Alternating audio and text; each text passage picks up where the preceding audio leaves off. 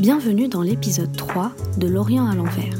Dans ce nouvel épisode, nous parlerons de l'Iran, et plus précisément de sa place dans le théâtre géopolitique du Moyen-Orient, tout en abordant les questions économiques qui surplombent l'actualité iranienne, aussi bien à l'échelle internationale qu'à l'intérieur du pays, qui connaît une triple crise politique, socio-économique et écologique du fait des sanctions internationales, mais également des réformes internes attendues par le gouvernement de Rouhani. Tout cela sur fond de décryptage médiatique, un décryptage important que nos invités accordent volontiers à la conception néo-orientaliste de l'Iran. L'autre grand empire qui organise politiquement et territorialement le Moyen-Orient au début du XXe siècle, à côté de l'Empire ottoman, est la Perse, comme l'on disait dans les chancelleries européennes jusqu'en 1935. C'est un État plus faible et moins riche que l'Empire ottoman, mais qui, contrairement à lui, ne disparaît pas dans les premières décennies du XXe siècle. Il se transforme en revanche profondément, selon une chronologie comparable à celle de la fin de l'Empire ottoman, avec des tournants qui se situent dans les années 1900 et à l'époque de la Première Guerre mondiale. Lors du renversement du Shah en 1979 et la proclamation par le tout nouvellement nommé guide suprême Ayatollah Khomeini de la République islamique d'Iran, et afin de rompre avec le régime pré-révolutionnaire proche de l'Occident, Khomeini décide de couper toute relation officielle avec les États-Unis et de condamner fermement l'État d'Israël. Les États-Unis suspendent alors leur échange avec l'Iran en 1995, accusant la République islamique de soutenir les groupes terroristes et de développer des armes nucléaires. De ce fait, le gouvernement se met en marge de la communauté internationale qui, en retour, a marginalisé l'ancienne Perse. Pays très vaste, à caractère multiethnique et multilinguistique, dans l'ancien empire perse, près de 90% des Iraniens sont chiites. Parmi les sunnites, on retrouve les minorités kurdes, turkmènes et baloutches. Outre les musulmans chiites et sunnites, l'Iran compte aussi des minorités juives, chrétiennes et zoroastriennes. Aujourd'hui, l'Iran n'est désormais plus construit autour d'une simple binarité entre nationalisme et islamisme, faisant allusion à la modernité de l'un et la tradition de l'autre. Depuis le début du siècle dernier, l'Iran est impliqué dans la vie internationale. Il se retrouve au cœur des dynamiques scientifiques, industrielles, artistiques, mais aussi économiques et intellectuelles qui construisent le monde actuel. La République islamique d'Iran, en tant qu'État révolutionnaire, défenseur d'un islamisme militant et contestataire de l'ordre international, affiche des ambitions globales sur la scène internationale. Cependant, ses moyens limités et les menaces qui pèsent sur sa sécurité ont contraint ce dernier à s'engager d'abord dans son environnement régional. Après avoir connu d'indéniables succès en Syrie face aux insurgés, en Irak face à l'État islamique et même au Yémen contre l'intervention saoudienne, l'Iran doit cependant faire face à des défis de taille. La confrontation avec les États-Unis de Donald Trump et désormais de Joe Biden, mais aussi une contestation politique et sociale grandissante qui dénonce ce système milicien aussi bien en Iran même que dans les pays où il reste présent, tels que l'Irak et le Liban. Si son actualité reste diverse et largement déployée à tous les domaines, l'Iran reste toujours victime de son traitement médiatique, un parfait exemple de l'image que les Occidentaux ont d'un Orient compliqué. De la remise en question des accords nucléaires passés en 2015 à l'expansion du chiisme dans la région, l'Iran fascine, mais l'Iran inquiète. Depuis plusieurs années déjà, le pays fait presque quotidiennement les unes internationales en raison de son programme nucléaire et de son engagement militaire dans la région. Nombreux sont les articles de presse, scientifiques et de livres sur toutes les facettes de l'Iran, ce qui est très facile de se perdre dans toute cette documentation. Pourquoi cette surexposition? Quels sont les intérêts cachés? Comment s'informer justement sur l'Iran lorsque les voix de la presse locale sont menacées, voire réduites sous silence par le gouvernement mis en place? Quelle place l'Iran occupe-t-il dans le paysage moyen-oriental? Afin de mieux décrypter la politique régionale de l'Iran et son positionnement sur la scène internationale, avec nous, Ali Fathullah Nejad, politologue spécialisé sur l'Iran et titulaire d'un doctorat en relations internationales à la SOAS University de Londres, il est l'auteur d'un ouvrage autour de la place de l'Iran dans le nouvel ordre mondial depuis Ahmadinejad à Rouhani, paru en mars dernier, mais également de nombreux articles sur les protestations à l'intérieur même du pays en 2017 et 2018 qui reviennent sur la triple crise que connaît le pays. Pour mieux comprendre les limites au journalisme et à la recherche universitaire qui est aujourd'hui un réel frein au décryptage de l'actualité iranienne, avec nous, Razal Golshiri, journaliste au Monde et ancienne correspondante pendant trois ans en Iran, mais également Assal Bagheri, docteur en sémiologie et linguistique et spécialiste du cinéma iranien, Elle est auteure de la thèse autour des relations hommes-femmes dans le cinéma iranien post-révolutionnaire. S'informer sur l'Iran depuis la France reste encore aujourd'hui une affaire difficile, ce qui nous amène à nous interroger sur les conditions d'exercice du journalisme en Iran et sur l'accès à une information locale. Plusieurs articles font état d'emprisonnement et ou d'exécution de journalistes et de chercheurs. À titre d'exemple, jusqu'en janvier 2021, la chercheuse franco-iranienne Fariba Abdelka était privée de liberté depuis 600 jours. De même, Amnesty International écrivait en 2020 que, je cite, En Iran, le régime multiplie les exécutions pour instiller la peur et contrôler la société. Mais qu'en est-il vraiment? Justement après la sortie unilatérale de l'ancien président américain Donald Trump, cette ouverture euh, vers le monde, cette détente euh, avec, la communauté internationale que promettait euh, Rouhani, on va dire, a, presque échoué. Donc cette ouverture, cette parenthèse d'ouverture a pris fin aussi. Et donc, moi, je pense que oui, évidemment, il y a beaucoup de clichés sur l'Iran. Euh, il y a un vrai prisme euh, sur la société iranienne. Et si euh, cette parenthèse d'ouverture avait duré, peut-être que il y aurait moins de clichés sur l'Iran, il y aurait plus de nuances dans la couverture médiatique de l'Iran. Mais malheureusement, l'accès réduit au terrain ne permet pas de briser euh, ces clichés, euh, ces clichés euh, sur la société iranienne. Moi, j'ai senti, donc moi j'ai été sur place pendant trois ans, donc c'est vraiment pas une période très longue. moi, j'ai senti un durcissement, en fait, après l'élection de, Donald Trump. Et parce que quelques mois après, donc il a été élu en novembre et en décembre, janvier, euh, il y a eu un mouvement de, protestation euh, en Iran. On sait que l'anthropologue franco-iranienne Fariba Adelra est arrêtée, emprisonnée hein, depuis environ un an et demi. Euh, elle était en Iran pour ses travaux de, recherche et hum, il me semble que si les chercheurs tels que Fariba Adelra, dont les travaux sont les garants d'une image non stéréotypée et non partisane, euh, est plus important, en fait, les, les, images qui sont la plus nuancées possible ne puissent pas circuler librement en Iran, euh, je pense que le pays sera de plus en plus mal interprété, mal compris et mal jugé à l'extérieur. Il y a aussi des intellectuels, euh, des chercheurs qui sont ici et qui essayent de, garder en fait le lien. Le pont est très important. Les choix que nous faisons quand nous vivons euh, à l'étranger, euh, c'est très important. Je crois que tout d'abord, il faut dire que la recherche sur le terrain en Iran, c'est très difficile. Euh, parfois même impossible si on voit bon il y a beaucoup de comme vous, savez très bien il y a des chercheurs euh, franco-iraniens qui sont encore euh, dans les prisons iraniens comme Fariba Adelkha et d'autres peut-être et alors déjà, il a une euh, bon, il n'y a pas de liberté académique si on veut en Iran, euh, notamment sur les questions euh, de sciences sociales. alors tout d'abord, il n'y a pas vraiment les disons les sources indépendantes sur l'Iran sont très rares. Peut-être dans le dans le monde almanophone ou de langue allemande, on a une ou deux sources euh, en allemand qui peuvent être considérées comme indépendantes. C'est-à-dire ils sont critiques euh, vis-à-vis de l'Occident, mais aussi du régime iranien.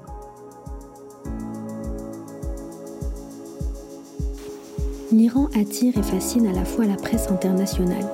Après consultation de la presse française, il n'en ressort pas moins de 10 articles par jour ces dernières semaines autour de l'Iran ce qui laisse suggérer qu'une certaine surmédiatisation de l'ancien empire perse s'opère dans les médias traditionnels. Pour autant, cette surexposition s'attache à relayer dans la grande majorité des cas des sujets économiques, notamment les négociations autour des accords nucléaires. Comment expliquer cela? On a habitué euh, le, le, lecteur ou le spectateur, en fait, euh, à euh, des titres chocs, à des images chocs. L'Iran était un des plus euh, des sujets les plus importants sur euh, dans les médias dans les médias internationaux, euh, pas seulement en Occident, mais peut-être aussi notamment bon aux États-Unis, en Europe, à cause du nucléaire iranien, qui est un sujet très important dans la dans la sécurité internationale. Alors c'est pour cela, bien sûr, euh, aussi euh, étant donné la, la position stratégique euh, centrale de l'Iran dans le Golfe Persique, c'est pour cela que, bien sûr, tout ce qui se passe dans cette région, soit en termes de géopolitique, soit en ce qui concerne le programme nucléaire iranien, ça peut être, ça, ça, peut avoir des ramifications importantes, notamment aussi pour la sécurité euh, en Europe. Euh, il y a certainement aussi un aspect d'attention spécifique au cas de l'Iran, euh, qui était déjà là pendant l'ère du Shah, alors avant la révolution de 1979, mais notamment aussi bien sûr après, là, avec l'établissement de la République islamique. Alors il y avait une fascination certaine, fascination vis-à-vis -vis de l'Iran. Euh, certainement, notamment en France, je crois, parce qu'il y a quand même une aussi, une, je crois, une euh, affinité culturelle peut-être entre les deux peuples. La perspective européenne, c'est plutôt être contre les sanctions, pas euh, premièrement pour euh, pour défendre la cause du peuple iranien, pour, voir la, la, perspective ou la le, focus sur les sanctions dans les médias européens. C'est pour cela que, parce que les, euh, les Européens veulent faire le commerce avec l'Iran. Alors, euh, il y a aussi cette, euh, dimension euh, d'un intérêt économique hein, qui est très important dans, euh, disons, la direction des articles sur l'Iran. Si cette surmédiatisation évince le traitement de certains sujets importants dans la presse occidentale, tout ce qui est écrit sur l'Iran n'est pas forcément à réfuter. Certains articles font très justement le récit de ce qui se passe dans ce pays. Euh, alors, il y a une répression qui est énorme. Euh, par exemple, en Iran, on a vu euh, en novembre 2019, pendant les protestations, que pendant une semaine où les autorités avaient euh, euh, coupé l'internet.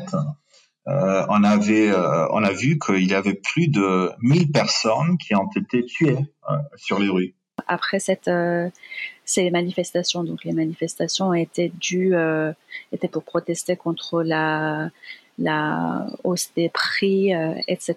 Et ces manifestations ont pris tout de suite une tournure très politique. Et euh, en fait, moi, je l'analyse euh, euh, de façon que, en fait, Donald Trump, donc, il promettait la, la, politique de pression maximale. on sentait déjà qu'il allait se retirer de l'accord nucléaire. Donc, à l'intérieur aussi, le régime avait compris qu'il fallait durcir et donc, euh, la répression est devenue plus, euh, plus assumée. Et on le voit aussi euh, presque un an, deux ans, deux ans plus tard, en novembre 2019, quand il y a eu la hausse des prix de, de, de, l'essence et les, les, manifestations qui ont qui ont continué pendant trois jours et c'était à ce moment-là que l'Internet a été coupé pour la première fois de l'histoire de l'Iran dans tout le pays pendant une dizaine de jours. Et la répression a été féroce. Et euh, même aujourd'hui, on ne sait pas combien de, combien de manifestants, combien de gens ont été tués. Amnesty International parle de, de moins 304 victimes, mais euh, les autorités iraniennes n'ont toujours pas donné de, chiffres euh, précis. Ça ne veut pas dire que tout ce qui est écrit sur l'Iran euh, n'est pas basé sur la ou n'a pas vraiment des aspects de vérité. Euh, L'Iran euh, ou avec euh, aussi avec d'autres pays du Moyen-Orient, on a vraiment une grande densité, si on veut, de des dictatures. Euh, en Iran, on a une, un système qui est plus ou moins théocratique. Euh, on a des pays euh, dans le Moyen-Orient qui sont euh, où on peut voir beaucoup de violations des, droits humains. Il faut être vigilant de ne pas de ne pas exagérer le rôle de l'Occident dans tous ces développements, mais aussi de ne pas ignorer en même temps ce rôle-là. Euh, ça veut dire il faut être critique à la fin, euh, à fin de compte, vis-à-vis les politiques des gouvernements occidentaux, vis-à-vis du Moyen-Orient, mais il faut aussi être critique vis-à-vis les, la politique des, des autocraties de, dans la région du Moyen-Orient. Parce que, donc, comme vous le savez, au début de la Révolution, euh, euh, quand les gens euh, euh, étaient euh, donc contestés euh, dans les rues. donc ils ont commencé à, à, casser les vitres des cinémas et à brûler les cinémas. parce que le cinéma, pour cette partie qui était devenue très puritain, était un signe de d'occidentalisation et tout ce que cette révolution voulait combattre. donc l'ingérence, l'image décadence de, de l'occidental, etc. Euh, et donc, euh, dans ce discours, Ayatollah Khomeini va euh, dire que le cinéma iranien, en fait, qu'on n'a rien que lui et donc sa pensée n'a rien contre le cinéma, mais on est contre la corruption et la décadence à l'intérieur du cinéma. L'actualité de la société iranienne est souvent traitée de manière binaire, mettant en avant une vision polarisée entre d'un côté les frasques de sa jeunesse et de l'autre son rigorisme, son côté archaïque. France 24 titrait en mars 2021, je cite, Iran, deux mondes à part, plongé au cœur de la société iranienne, plus fracturé que jamais. La population, son opinion, ses visions du monde et de sa propre société sont occultées, car jugées comme résolument archaïques, antimodernes. Sous ce vernis médiatique, c'est aussi les intérêts économiques des grandes puissances qui priment, au détriment du récit de la réalité iranienne, de la dégradation des conditions de vie des Iraniens. Par, exemple, si vous voyez la presse euh, occidentale euh, sur l'Iran pendant l'ère de, l'ancien président iranien Mahmoud Ahmadinejad, il avait une tendance très claire de diabolisation. Et après, le, euh, et après, sous la présidence de Hassan Rouhani, on a vu une tendance de glorification en fait, ce qui est très intéressant parce qu'en fait euh, la situation en Iran même n'a pas changé, euh, il n'y a pas des, changements à grande échelle en fait. Il y a beaucoup de plus continuité que changement.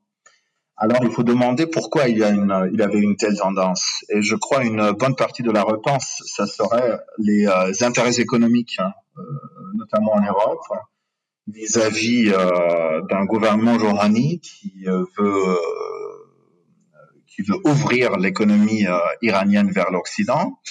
Et comme dans ce contexte-là, l'Iran était le bonanza on espérait un bonanza économique, le bonanza économique le plus important après la chute hein, de de l'ère de de de, de, l'Union soviétique.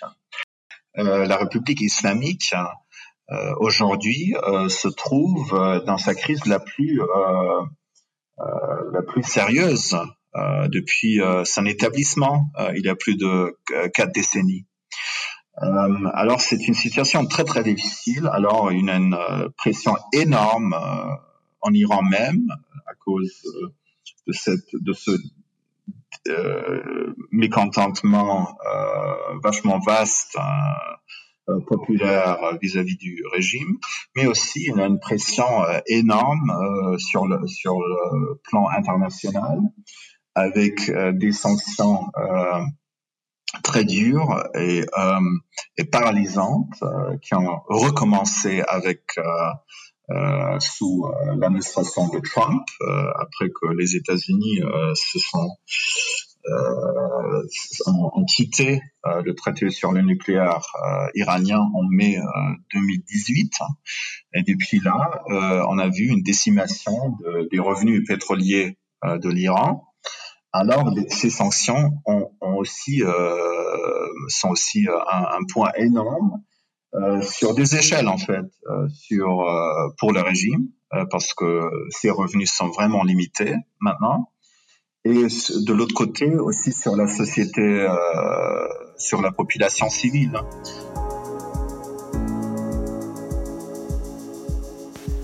En septembre 2018, vous aviez écrit un article pour Le Monde titré, je cite, Piercing, tatouage, les jeunes rebelles de Téhéran ne se cachent plus.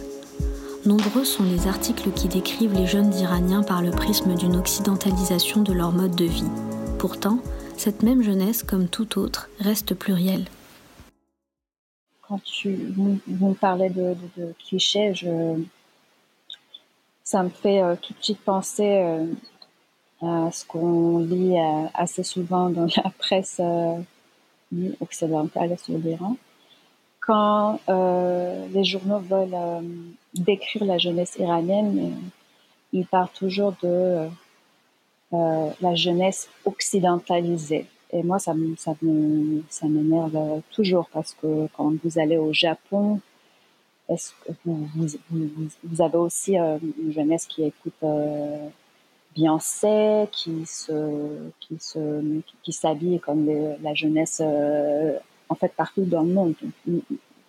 Donc c'est l'un des clichés qui m'embête toujours euh, dans le traitement médiatique euh, de l'Iran, comme si euh, l'Occident était le centre du monde. Et donc, être jeune, vraiment jeune, ça veut dire être occidentalisé.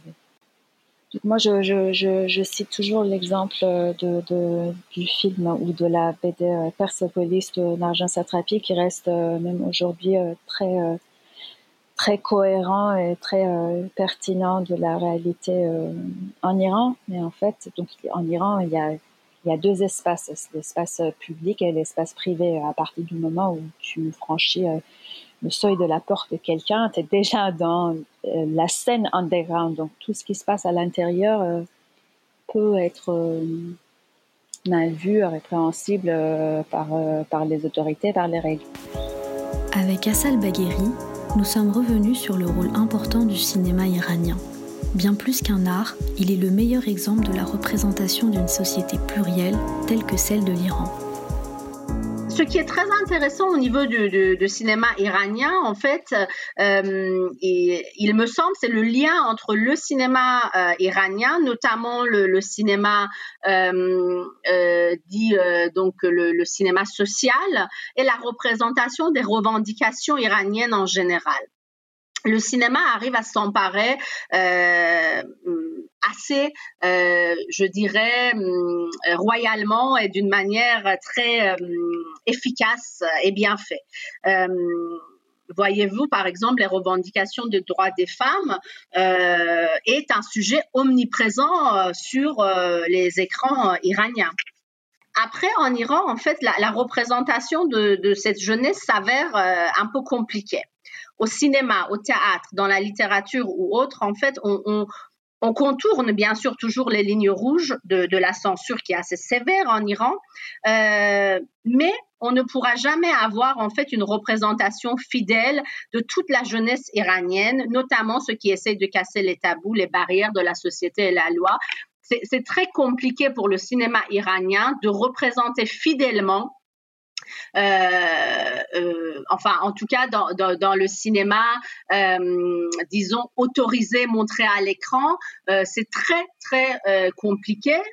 donc cette image ne va pas être fidèle, rien que dans les apparences par exemple, mais néanmoins, en ce qui concerne les revendications de cette jeunesse, il me semble que le cinéma est assez avancé il y a le cinéma, mais il y a aussi des, séries, des séries qu'aujourd'hui on appelle en fait des séries privées.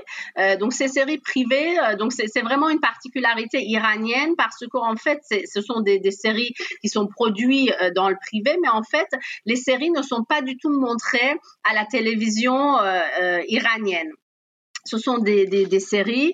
avant, donc il y a quelques années de ça, donc on, toutes les semaines, euh, il sortait sur euh, un CD, donc il fallait ou un DVD en fait, donc il fallait euh, acheter le DVD toutes les semaines pour voir la série. Et maintenant qu'il y a toutes les plateformes un peu alternatives autorisées hein, par par l'État sur Internet, etc. donc il montre ces séries là où dans laquelle en fait on est un petit peu hmm, plus ouvert au niveau de la censure parce que la télévision iranienne est très très sévère en ce qui concerne puisqu'en fait c'est une télévision euh, qui est rattachée directement au guide suprême euh, euh, iranien. Donc euh, du coup les réglementations sont très idéologiques. Les productions cinématographiques iraniennes reflètent certains aspects de cette société même si certaines d'entre elles sont également teintées par un néo-orientalisme qu'Assal nous explique. Bon, il y a bien évidemment des exceptions, mais il y a toujours derrière, soit central, soit derrière, en fait, c'est une forme d'exotisme. Hein. Euh, même si on, on ne soit pas, c'est pour moi en fait, j'appelle ça euh, la, nouvelle euh, orientalisme c'est que en fait on va aller vers les lois comme euh, les films qui vont parler des des, des, euh, des, des lois euh, de, de la loi Talion Qisas euh, donc œil pour œil dent pour dent la pendaison les femmes qui qui ne peuvent pas sortir du, du pays. Tout ça bien évidemment existe. C'est très important. Tout ça ça fait partie des revendications. Mais il faudrait savoir que ces films là ces très bons films existaient aussi avant de façon très soutenue, l'Iran est présenté à la fois comme une exception dans la région du fait de son identité politique chiite, mais également par cette identité chiite comme une menace à travers son expansion régionale et sa présence milicienne en Syrie. C'est ce que titre notamment le média Foreign Policy en mars dernier. Iran is trying to convert Syria to Shiism. Euh, les parallèles entre l'Iran et les pays arabes euh, sont beaucoup plus que les, euh, que, les différences, parce que parfois il y a aussi une tendance dans, la, dans la média euh, européenne de singulariser l'Iran, euh, une, une, l'exception iranienne. Euh, parce qu'on dit bon l'Iran c'est une c'est pas un pays arabe et voilà c'est un pays persan et, alors, on suggère que euh, l'Iran c'est plutôt euh, occidental euh, et pas assez, disons, moyen-oriental comme les pays arabes. Alors il y a une tendance aussi néo-orientaliste. Alors, si on parle de ce conflit où l'Iran émerge de façon prominente, il faut parler des autres aussi acteurs qui sont euh, qui sont euh, problématiques, euh, notamment l'Arabie Saoudite, mais aussi la, euh, Israël euh, certainement. Mais c'est vrai l'Iran a poursuivi une politique étrangère dans le Moyen-Orient depuis des années déjà, qui est certainement problématique. L'Iran a, poursuit un, une, politique expansive, si on veut, euh, notamment en Irak, euh, aussi au, Liban et, en Syrie. Mais euh, quand on parle des, autres crises dans la région, euh, par exemple du Bahreïn euh, ou du Yémen, euh, il faut tout d'abord parler de la responsabilité de l'Arabie saoudite. Alors ça dépend de, quel conflit on parle. Du fait de sa politique dite asymétrique, selon le chercheur Ali Fetholanejad, l'Iran se retrouve aujourd'hui isolé et constitue des alliances pour la plupart non étatiques, un moyen de sauvegarder son expansion régionale. L'Iran n'a pas les mêmes alliances que, euh, d'autres pays dans la région. Euh, alors l'Iran euh, est bien sûr dans, un, dans une position géostratégique isolée et, c'est pour cela que les terrains a, euh, a poursuivi une, une, une politique étrangère dans, dans, la région qui est basée sur le soutien des groupes pro, des, des, des, paramilitaires dans la région, en Irak, euh, euh, en Syrie et euh, par exemple au Liban avec le Hezbollah, parce qu'on n'a pas ces alliances étatiques. Hein. Dans la presse occidentale, l'Iran est souvent perçu comme une menace. Qu'est-ce qui explique cette vision de l'Iran? Sous l'administration Trump, les échanges et les négociations avaient été stoppés. L'Orient le jour, titré en octobre 2020, Iran avec Biden une rupture radicale. En mars 2021, le Parisien titrait également accord sur le nucléaire, les États-Unis réaffirment être prêts à rencontrer l'Iran qui refuse le dialogue. Peut-on espérer du changement pour l'Iran aussi bien dans sa politique extérieure que sa politique intérieure? Moi, je dirais qu'il faut commencer euh, à dire que dans le Moyen-Orient, c'est pas seulement l'Iran qui est un, acteur problématique. Hein. Alors, on a plusieurs acteurs problématiques.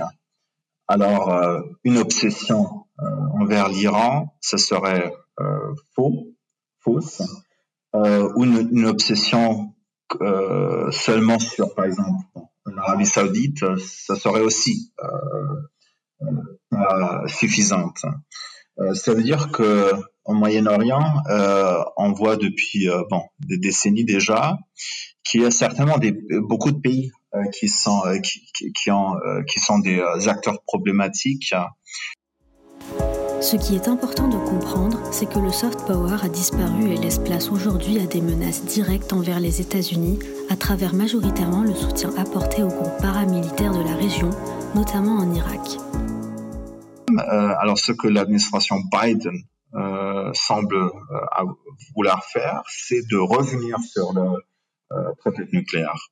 Alors, euh, on ne sait pas vraiment si euh, les aspects, euh, d'autres aspects problématiques de la politique iranienne, notamment sa région, sa, politique régionale, mais aussi le programme balistique, euh, serait part de d'une négociation, négociation entre Washington et Téhéran. Alors ça, en ce moment-là, on ne sait pas, et il y a une probabilité que la priorité euh, claire de la politique euh, américaine, mais aussi occidentale, c'est de revenir sur le nucléaire euh, iranien. Alors que l'Iran cède, bon, l'Iran cède une grande partie de, son programme nucléaire et en échange, les sanctions américaines soient limitées. En amont de cette menace, le chercheur Ali Fathullah Nejad justifie la présence médiatique très soutenue par, je cite, une obsession du nucléaire iranien. L'obsession avec le nucléaire iranien ne veut pas résoudre euh, les problèmes les plus, importants de la région. Euh, tout d'abord, euh, comme j'avais dit, il y a la République islamique se, euh, se, confronte avec les pressions énorme euh, de l'intérieur mais aussi de l'extérieur. Alors déjà ça, c'est euh, c'est un contexte vachement euh, euh important. Euh, deuxièmement, il y a une désillusion, un mécontentement énorme populaire vis-à-vis le régime et le régime le sait très bien. et un, exemple très fort, c'était le taux, taux très bas euh, historiquement euh, de, participation euh, dans les élections, dans les élections parlementaires l'année dernière. Alors, on craint la même chose pour les élections présidentielles, que le taux de participation serait très très bas. En juin prochain auront lieu les élections présidentielles en Iran. L'occasion de revenir avec nos invités sur les perspectives d'avenir et le choix des candidats. Mars, donc il nous reste trois mois avant la prochaine présidentielle. Et donc, euh, aujourd'hui, euh, on ne sait même pas euh, les candidats, on connaît même pas tous les candidats en, lice. Il y a eu quelques candidatures qui ont été qui ont déjà été annoncées.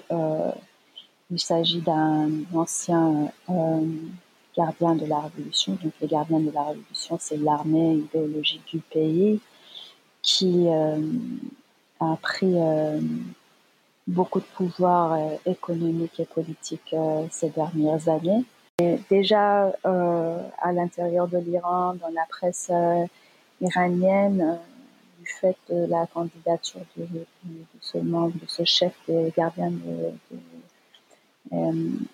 la révolution, on parle beaucoup de, de l'arrivée au pouvoir euh, présidentielle euh, d'un d'un homme de l'armée. Euh, ça inquiète la société civile peut-être un peu plus, mais il y a, y, a, quand même des Iraniens qui trouvent ça très bien que l'Iran ait un homme fort sa tête. Par exemple, le guide suprême, il a fait, il a très clairement dit qu'il favorisait en tant que prochain président quelqu'un d'une nouvelle génération révolutionnaire, alors plus jeune, euh, qui sait, euh, qui qui euh, qui, euh, qui soit radicalement euh, pour les pour les pour l'idéologie de la révolution soi-disant islamique. Et en fait, ce, ce qui est sûr aujourd'hui, c'est que le l'enthousiasme qui existait par exemple, en, euh, en 2013, euh, avant la, présidentielle, quand Rouhani était, le président actuel, Hassan Rouhani, était candidat, n'existe pas aujourd'hui. Il y a une sorte de désillusion, surtout après le, on va l'échec de l'accord et aussi euh, le soutien de Rouhani à la répression des mouvements de manifestation. Pour conclure, voici cinq grands points à retenir. Tout d'abord, l'accès réduit au terrain ne permet pas de briser de nombreux clichés médiatiques qui persistent encore aujourd'hui sur la société iranienne. Comme le dit très justement Madame Assal Bagheri, si les travaux des chercheurs qui sont garants d'une image non stéréotypée, non partisane, ne peuvent pas circuler en Iran, le pays court le risque d'être de plus en plus mal interprété, mal compris et mal jugé à l'extérieur. Concernant la surmédiatisation de l'Iran, on a habitué l'œil occidental à des images chocs sur ce pays. On observe en effet une fascination sur l'Iran, notamment causée par le nucléaire iranien, qui est un enjeu dans la sécurité internationale. La focalisation médiatique sur les sanctions s'explique également par des intérêts euh, économiques, notamment de la part de l'Europe. La société iranienne est une société plurielle, ce que reflète particulièrement bien son cinéma. Razal Golshiri revient sur un cliché qui l'agace particulièrement, celui d'une société occidentalisée en Iran. Tout se passe comme si pour être jeune et moderne, il fallait obligatoirement être occidentalisé. Le cinéma iranien n'arrive pas particulièrement bien à représenter ceux qui tentent de briser les tabous, notamment en raison de la censure. Néanmoins, il faut dire que euh, les productions cinématographiques du pays mettent euh, très très bien en relief les revendications de la société iranienne. On observe une tendance à la singularisation, à l'exceptionnalisation euh, de l'Iran dans les médias par rapport aux autres pays du Moyen-Orient. L'Iran met en place une politique expansive, notamment en Irak et en Syrie, euh, par un système d'alliances non étatiques. Enfin, à la question de savoir si on peut espérer un changement de politique de la part de l'Iran, nous pouvons répondre que tout d'abord, le guide suprême s'est d'exprimer en faveur d'une nouvelle génération de révolutionnaires, de quelqu'un qui soit pour l'idéologie de la révolution islamique. On note ensuite une profonde désillusion, un profond mécontentement populaire vis-à-vis du régime. De fait, on craint un taux de participation très bas aux prochaines élections. La priorité pour l'administration de Biden et pour l'Occident en général semble être aujourd'hui de pouvoir revenir, de pouvoir réouvrir le dialogue sur le nucléaire iranien. Nous tenions à remercier nos intervenants. Leurs témoignages et prises de position sont le reflet de leur propre expérience personnelle. Loin de délivrer une vérité absolue, ils éclairent et alertent sur le danger d'une histoire unique et soulignent les subtiles complexités d'une information locale.